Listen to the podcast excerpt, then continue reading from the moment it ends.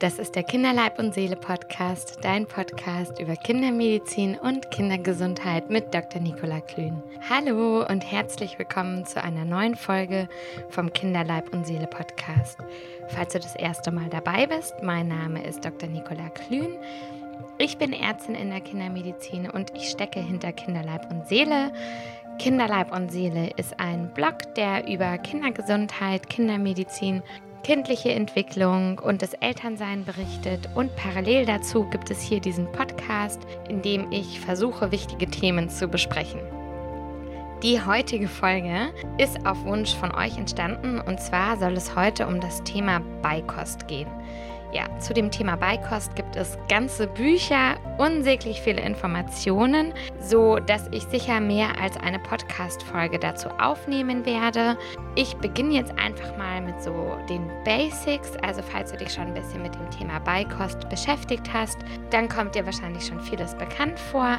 Falls das Thema neu für dich ist, dann möchte ich dir hier einmal die Grundlagen der Beikost-Einführung erklären, erklären, wie gewisse Empfehlungen zustande kommen und wie du diese Empfehlungen aber trotzdem individuell auf dein Kind und auf die Bedürfnisse deines Kindes anwenden kannst. Nach diesem Podcast werde ich noch mehrere Podcast-Folgen zum Thema Ernährung bei Kindern Beikost und speziellere Themen wie vegetarische Beikosteinführung oder Langzeitstillen oder ähnliches aufnehmen. Heute geht es jetzt einfach mal um die Basics, damit die Folge auch nicht zu lang wird. Los geht's! Im ersten halben Lebensjahr besteht die Ernährung deines Babys aus Muttermilch oder Säuglingsnahrung und das reicht deinem Kind auch vollständig. Wenn dein Kind ein bisschen älter wird, ist es irgendwann reif für die Beikost. Und wann genau du die Beikost einführen solltest, das solltest du wirklich individuell von deinem Kind abhängig machen. Bitte lass dich nicht verunsichern von Freunden oder auch von gut gemeinten Ratschlägen.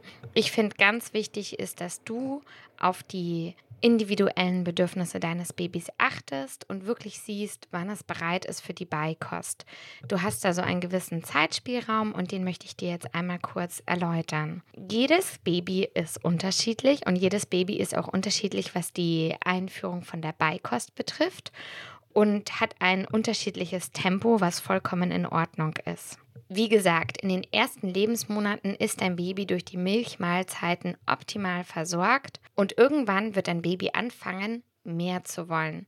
Außerdem ist es so, dass ab einem gewissen Alter der Bedarf an bestimmten Nährstoffen steigt und es sich auch deswegen empfiehlt, mit der Beikost zu beginnen.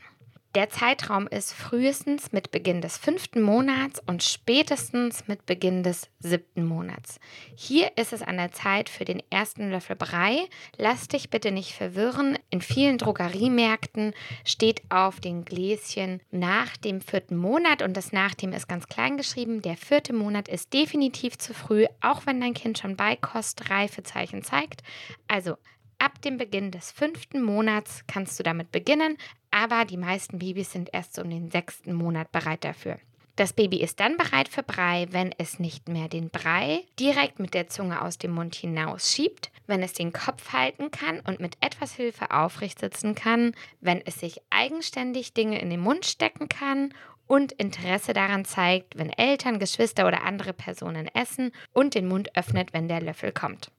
Meine Erfahrung ist, dass der Beikoststart umso besser gelingt, je genauer du dein Baby beobachtest und je geduldiger du mit deinem Baby bist. Also gib deinem Baby die Zeit zwischen dem fünften und siebten Lebensmonat, dir sein individuelles Tempo zu zeigen und versuch dich komplett nach deinem Baby zu richten. An dieser Stelle ist mir auch sehr, sehr wichtig zu sagen, die Beikosteinführung soll nicht mit der Stilldauer zusammenhängen. Beikosteinführung bedeutet nicht abstillen und es sollte sich nicht gegenseitig bedingen. Die Beikost ist eine Beikost, keine Anstattkost, das hast du vielleicht schon mal gelesen. Und die Beikost soll am Anfang das Stillen einfach ergänzen. Es ist sogar so, wenn über die Beikosteinführung hinaus gestillt wird, sinkt das Allergierisiko für bestimmte Nahrungsmittel. Wenn du ein bisschen im Internet gelesen hast oder dich mit deinem Kinderarzt über die Beikost unterhalten hast, dann hast du wahrscheinlich schon Kontakt gehabt mit einem sogenannten Beikostplan. Der Beikostplan gibt dir eine grobe Idee, wie du die Beikost einführen könntest, nicht musst. Beikostpläne können eine gute Orientierung bieten, wie man das Ganze langsam aufbauen kann, Aber wie gesagt, alles hat seine Zeit. Ich finde das Problematische manchmal ein bisschen daran, dass Beikostpläne das Gefühl vermitteln, dass das eigene Kind die Beikostreihenfolge in einer gewissen Zeit zu erledigen hat und auch hier vielleicht die Eltern wieder ein bisschen aus ihrem Gefühl herauskommen und das Kind nicht so gut beobachten. Und auch hier möchte ich sagen, es ist eine grobe Richtlinie. Jedes Kind hat aber sein eigenes Tempo und darauf sollte geachtet werden. Bevor wir also mit der Einführung der Beikost anfangen, schon mal ein paar Not-to-Dos oder Dinge, die man vielleicht vermeiden könnte, damit das alles besser klappt. Kauen will gelernt sein und so kommen extra kleine Löffel, Quetschis, große Schlitzsauger und Obstnetze in die Quere zum natürlichen Lernprozess der Kauentwicklung. Am besten entdeckt das Kind selber die Nahrung mit der Hand oder mit dem Löffel oder wird mit der Mutter von dem Löffel gefüttert. Wenn du mit der Beikost beginnst, dann musst du ein bisschen deinen Perfektionismus loslassen. Auch ich habe das gelernt. Das Kind möchte und soll die Beikost entdecken und erleben. Die Nahrung möchte erlebt werden. Die Kinder sollen und dürfen mit dem Essen spielen, es zerkleinern, es sich ins Gesicht schmieren. Essen soll Freude sein. Es bedeutet natürlich zwangsläufig viel Chaos, viel Dreck, aber besser ist es, nicht ständig dazwischen zu funken, dazwischen zu putzen, weil der Mund eben sehr sensibel ist. Und so kann das ständige Abputzen des Mundes die Freude am Essen zerstören. Also lieber mit etwas Humor die Sauerei ertragen und dann nach der Mahlzeit Kind und Hochstuhl reinigen. So, nun jetzt aber mal zu den Beikostplänen. Wie gesagt, mir ist es wichtig, dir zu sagen, dass das eine Orientierung ist. Es sind Empfehlungen von Experten und die Empfehlungen beruhen nicht auf einer riesengroßen Studie, die das Nonplusultra ist. Es wird in jedem Land die Beikost ein bisschen unterschiedlich eingeführt. In Deutschland haben wir so einen gewissen Breifahrplan, der funktioniert. Es können aber auch andere Wege wunderbar für das Kind funktionieren. Dazu sage ich gleich noch was. Wir wissen, wenn man diesen Brei-Fahrplan grob einhält, dass das Kind mit den Nährstoffen gut abgedeckt ist und es hat sich bewährt, aus den Erfahrungen die Beikost in so einer gewissen Reihenfolge einzuführen. Wie gesagt, das ist aber ein individuelles Thema. Es gibt Familien, wo es einfach aufgrund des Tagesablaufs viel besser ist, schon mit einem Morgenbrei einfach zu beginnen. Es gibt andere Familien, die abends gemeinsam lange am Tisch sitzen, wo es sich anbietet, früher mit einer Abendmahlzeit anzufangen. Und die Präferenz für die Nahrungsmittel ist natürlich auch unterschiedlich. Nicht jedes Baby nimmt jede Gemüsesorte oder jede Breisorte sofort an. Es gibt Babys, die mögen lieber Festes. Dazu sage ich auch gleich noch was. Also wie gesagt, es ist individuell, aber ich habe auch die Erfahrung gemacht, dass manchen Eltern der Brei-Fahrplan hilft, um einfach eine grobe Orientierung zu haben, wie man zum Beispiel die Beikost einführen könnte. Der Brei-Fahrplan sieht vor, dass man als erstes einen Brei aus Gemüse füttert, diesen dann erweitert mit Gemüse, Kartoffel und dann Gemüse, Kartoffel, Fleisch füttert oder Fisch. Dein Baby sollte bei der ersten Mahlzeit wach, aktiv und experimentierfreudig sein. Meine Erfahrung ist, dass die meisten Babys am besten milde, süßliche Gemüsesorten annehmen, wie Möhre, Süßkartoffel oder Kürbis. Die kannst du also weich dünsten, kannst sie auch als Fingerfood anbieten oder püriert als Brei. Für den Anfang reichen wirklich wenige Bissen oder Löffelchen, da, wie gesagt, der Verdauungstrakt sich erst an die Beikost gewöhnen muss. Wenn das also gut geklappt hat, dann steigerst du die Menge langsam. Das macht jede Mama auch individuell. Du kannst also deinem Kind von Anfang an zwei oder dreimal am Tag eine kleine Menge Beikost anbieten, wenn das passt. Oder du kannst deinem Kind Beikost mittags zufüttern und dann langsam die Menge steigern. Du wirst schnell sehen, was dein Kind zufrieden macht. Manche Kinder fordern einfach schnell mehr ein, andere sind überfordert und bleiben vielleicht auch drei, vier Wochen bei ein paar Löffelchen Kürbis am Tag. Es ist so, dass das Baby ein bisschen Zeit braucht, um sich an das Essen zu gewöhnen. Auch das ist wirklich ganz unterschiedlich und um die Verdauung umzustellen. Deswegen empfiehlt es sich schon, einfach erstmal mit einigen Löffeln zu beginnen und zu einer Tageszeit zu beginnen, wo, bei der man das Baby danach ganz gut beobachten kann, zum Beispiel später Vormittag oder Mittag. Wenn man sieht, dass das Kind die verschiedenen Gemüsesorten gut annimmt, dann kann man weitermachen mit Kartoffeln und etwas Öl. Und wenn das gut klappt, dann folgt Fleisch und ein Obstgläschen oder ein Obstsaft. Zu allen anderen Mahlzeiten bekommt das Kind natürlich weiterhin die Brust oder die Flasche und auch gerade am Anfang, wenn nur kleine Löffelchen verzehrt werden, kann man die Mahlzeit danach gut mit einer Stillmahlzeit, ich sag jetzt mal, auffüllen. Die Experten empfehlen, nach einer Woche Gemüse dann Kartoffeln dazu zu geben und sieben Tage später wird daraus ein Gemüse-Kartoffelfleischbrei. Nach dem Ernährungsplan führst du jedes neue Lebensmittel nach und nach ein, damit sich der Darm langsam daran gewöhnt. Es ist völlig normal, dass dein Baby am Anfang nur einige Löffel isst. In der zweiten Woche schaffen es auch die meisten Babys nicht, ein ganzes Gläschen zu essen. Still also weiterhin nach dem Brei oder gib deinem Baby Milch. In der dritten Woche sieht der Ernährungsplan dann vor, den Karotten-Kartoffelbrei mit Fleisch zu ergänzen. Fleisch versorgt dein Baby mit Eisen. Wenn du genauer etwas über die Eisenversorgung von Kindern lernen möchtest, kannst du auch gerne mal zu mir auf den Blog kommen. Ich habe da ein paar Artikel geschrieben, weil ganz so einfach ist es nicht. Wenn du dein Kind fleischlos ernähren möchtest, dann kannst du auch eisenreiches Getreide nehmen, wie zum Beispiel Hirse. Das füllt die Eisenspeicher deines Babys auf. Oft ist es so, dass ungefähr drei Wochen nach der Beikosteinführung dein Baby genug isst, damit es satt wird und du die Gemüsemenge langsam von jetzt zum Beispiel 90 Gramm ab dem siebten Monat auf 100 Gramm steigern kannst. Sobald dein Kind ungefähr 200 Gramm isst, reicht die Kalorienmenge auf und du brauchst keine Milch mehr zu geben. Also wie gesagt, das ist ein langsamer Prozess. Der zweite Babybrei ist ein Milchgetreidebrei, dem etwas püriertes Obst dazugegeben wird. Er wird meistens ab dem siebten Monat als Abendmahlzeit gegeben, weil er gut sättigt. Aber dein Baby muss deswegen nicht besser schlafen. Das ist wirklich ein Märchen. Im Obst ist Vitamin C enthalten. Dadurch wird das Eisen aus den Getreideflocken besser aufgenommen. Ich gebe dir mal den Tipp, Geschmackssorten wie Schokolade, Vanille oder Banane zu vermeiden. Dort ist überall ganz schön viel Zucker enthalten. Der dritte Brei ist dann der Getreideobstbrei. Das ist eine Zwischenmahlzeit, die nachmittags gegeben wird, meistens ab dem achten Monat. Der Brei sollte wirklich ohne Milch sein, da Milch die Eisenaufnahme aus der Nahrung verringert. Wenn du oder dein Mann Allergien hat oder die Geschwister Allergien haben, solltest du anders als früher oft behauptet nicht auf gewisse Nahrungsmittel verzichten. Im Gegenteil, wir wissen, wenn das Kind zwischen dem fünften und siebten Lebensmonat einen Kontakt mit vielen Nahrungsmitteln hat, dann ist das besser und die Meidung von Nahrungsmitteln schützen nicht vor einer Allergie. Also früher wurde empfohlen, einige allergieauslösende Lebensmittel wie Ei, Fisch oder Erdnuss möglichst spät zu geben, aber mittlerweile wissen wissen wir, dafür gibt es keine Evidenz. Das hat sich nicht bewährt.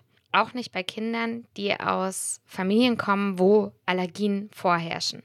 Im Gegenteil, spätes Einführen allergener Lebensmittel führt eher zu häufigeren Nahrungsmittelallergien. Was außerdem noch gut ist gegen Allergien, ist, wenn im Säuglingsalter regelmäßig Fisch verzehrt wird.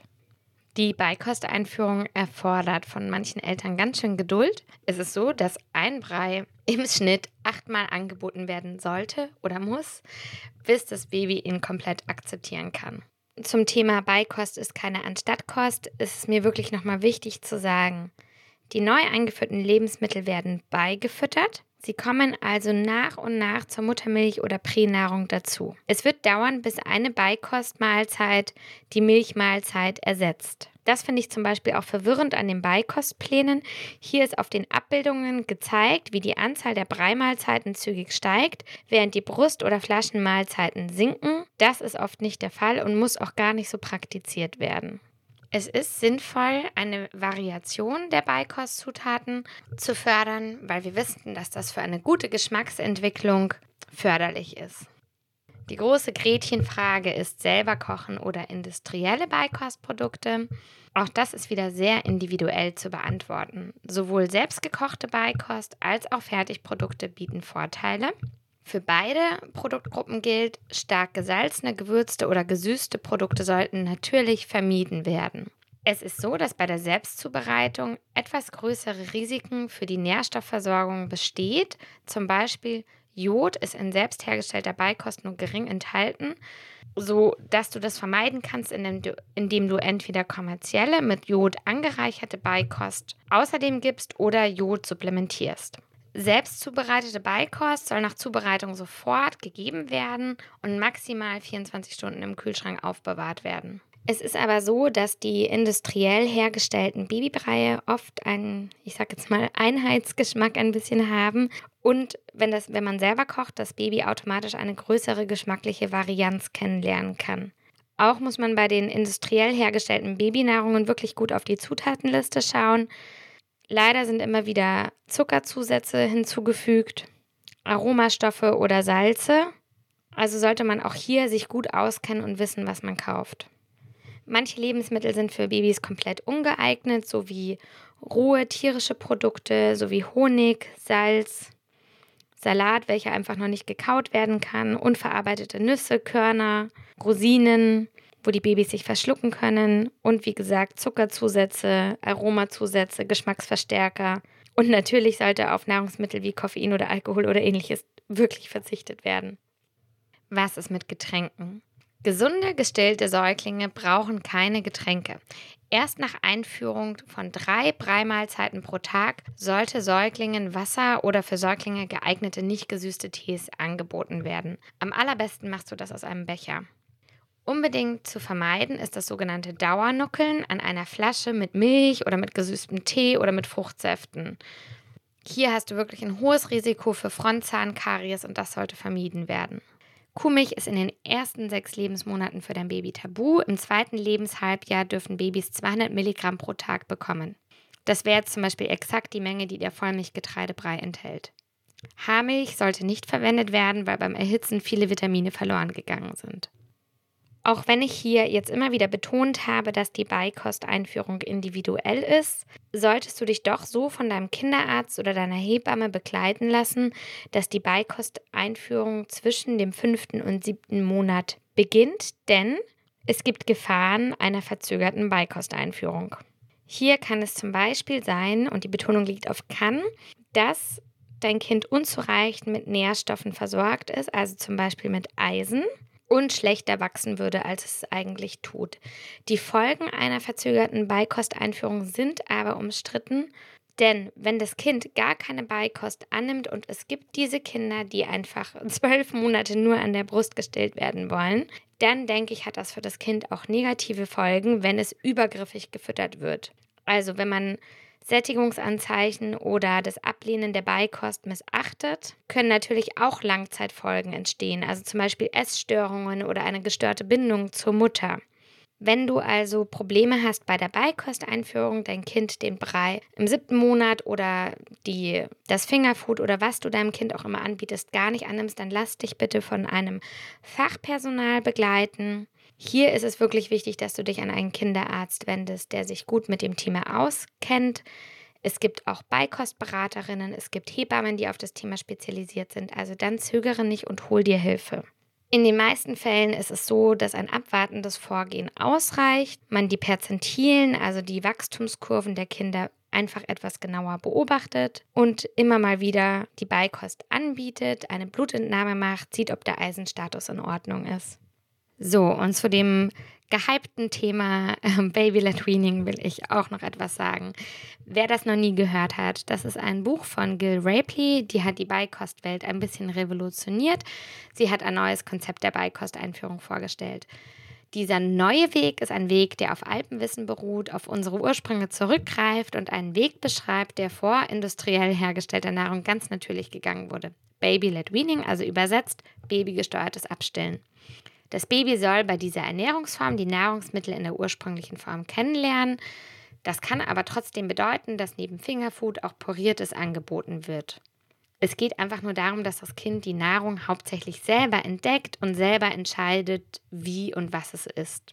Zum medizinischen Aspekt möchte ich kurz zwei Sachen sagen. Was ist mit der Gefahr des Verschluckens? Hier besteht leider eine Uneinigkeit, ob sich Babys beim Baby-led Weaning mehr verschlucken, als wenn sie durch Brei gefüttert werden.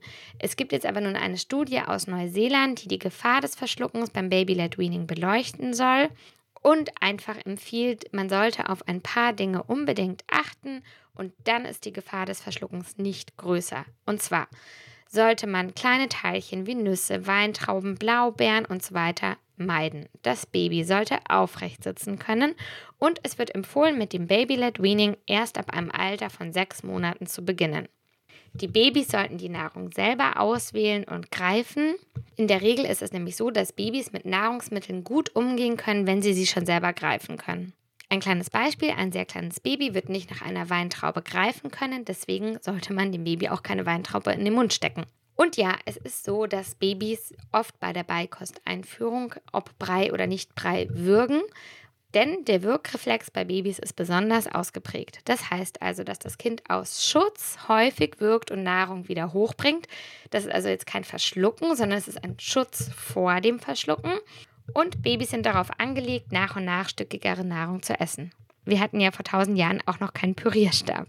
Ja, das Ding mit dem Eisen. Eine große Sorge vieler Eltern ist, dass ihre Kinder vor allem im zweiten Halbjahr unter einem Eisenmangel leiden. Das betrifft vor allem die Eltern, die schlechte Esser haben, die sich alternative Wege der Beikosteinführung überlegt haben oder die einfach noch voll stillen und das Kind noch gar keine Beikost nimmt. Ein Baby zwischen vier und zwölf Monaten braucht ungefähr 8 Milligramm Eisen täglich. Es ist aber so, dass das Baby auch durch das Fleischgläschen nur einen erstaunlich geringen Anteil des Eisenbedarfs zu sich nimmt, ungefähr 0,3 Milligramm pro Gläschen. Aber tierisches Eisen ist für den Körper besser verfügbar als pflanzliches Eisen. Es können aber auch alternative Eisenquellen angeboten werden, wie zum Beispiel Hirse, Hafer, Fenchel, Brokkoli. Wenn man das gut mit Vitamin C kombiniert, dann kann so der Eisenbedarf des Kindes auch gedeckt werden. Was ich damit also sagen will, Fleisch ist eine gute Eisenquelle. Die geringe Menge, die ein Baby aber an Fleisch in den ersten Wochen der Beikosteinführung zu sich nimmt, sollte nicht der Grund dafür sein, große Sorgen sich zu machen, wenn das Kind das noch nicht isst oder dem Kind Essen reinzuzwingen. Das sollte wirklich nie passieren. Wenn das Kind wirklich alles verweigert, dann lohnt sich auch mal der Gang zum Kinderarzt und gegebenenfalls die Supplementation mit Eisentropfen. So, das war jetzt heute ein ganz kleiner Überblick über die Beikosteinführung. Wie gesagt, das Thema ist riesengroß. Wir können jetzt hier ganz viele Podcast-Folgen nur zum Thema Baby-led Weaning, nur zu vegetarischer Ernährung füllen. Mir war es heute wichtig, dir zu sagen, dass das Thema individuell ist und ich wollte dich dafür sensibilisieren, dass du auf dein Baby eingehen solltest und darauf achten solltest, was dein Baby braucht, mit dem Hintergrund, wie eine Beikosteinführung grob funktionieren könnte. Ich hoffe, die Folge hat dir gefallen und ich freue mich, dass du wieder einschaltest. Bis zum nächsten Mal, deine Nicola.